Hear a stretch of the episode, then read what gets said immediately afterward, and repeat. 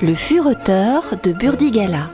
Christian Massé vous emmène à la découverte des pièces vedettes des musées bordelais et des recoins historiques de notre ville.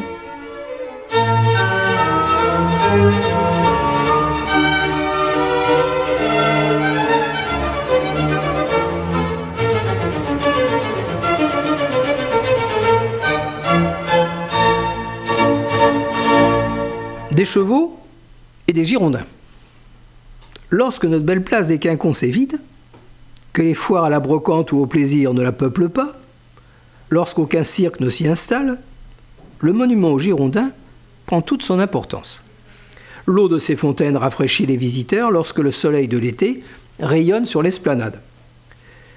Comme vous le savez certainement, il s'agit d'un hommage aux députés qui, sous la Révolution de 1789, avait été baptisé ainsi parce qu'une grande partie de ceux-ci était originaire de la région. Son édification donna lieu à une lutte d'influence. L'architecte Jules Guadet, petit-neveu du député girondin célèbre établi en 1868 un projet de monument destiné à la place Gambetta.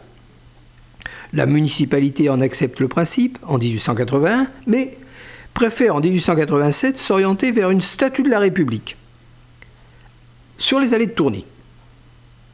Entre-temps, le célèbre bordelais Bartholdi, l'auteur de la statue de la Liberté, propose la construction d'une grande fontaine là, sur les quinconces. Le projet est jugé trop dispendieux et finalement aboutit à Lyon qui achète le monument.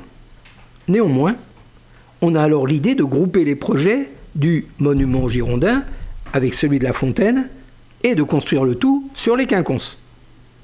En 1894, les travaux commencent.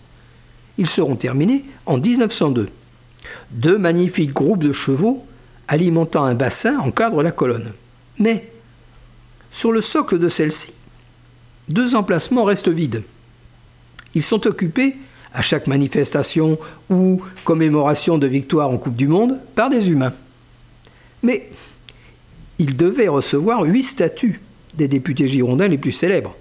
Les deux groupes étaient formés notamment de Pierre Victorien Vergniaud, François Buzot, Jérôme Pétion de Villeneuve et Charles Jean-Marie Barbarou. De l'autre côté, Élie Guadet, Armand Jansonnet, Jean-Antoine Grangeneuve et Jean-Baptiste Boyer-Fonfred. La dernière péripétie est relativement récente. Au cœur de la Seconde Guerre mondiale, les éléments de la fontaine des Girondins ont soudain disparu, vendus ou démontés en 1942. On assure que les Allemands auraient eu pour projet de fondre les 52 tonnes de métal de l'ensemble pour en faire des canons. D'autres invoquent une combine style euh, marché noir. Ce qui est certain, c'est que la trace des personnages de la fontaine fut alors perdue durant quelque temps. On les retrouve en 1944 à Angers, les éléments font leur retour à Bordeaux l'année suivante. Ils sont alors stockés et même oubliés dans de la paille au pied du pont d'Aquitaine. Heureusement, une association locale s'est formée pour que l'ensemble puisse bénéficier d'une rénovation. Ce n'est qu'à l'hiver 1983, soit plus de 40 ans après, leur départ, que les personnages de la fontaine des Girondins ont enfin trouvé leur emplacement sur la place des Quinconces. Nos chevaux ont retrouvé leur place, je déplore simplement que ce que l'on nomme monument aux Girondins ne dispose pas des statuts de ceux-ci. Ces hommes désiraient une royauté constitutionnelle, sans trouble, sans effusion de sang, sans massacre. Mais comme souvent dans les révolutions, ces penseurs sont dépassés par des extrémistes radicaux, réveillant le mauvais côté de l'être humain.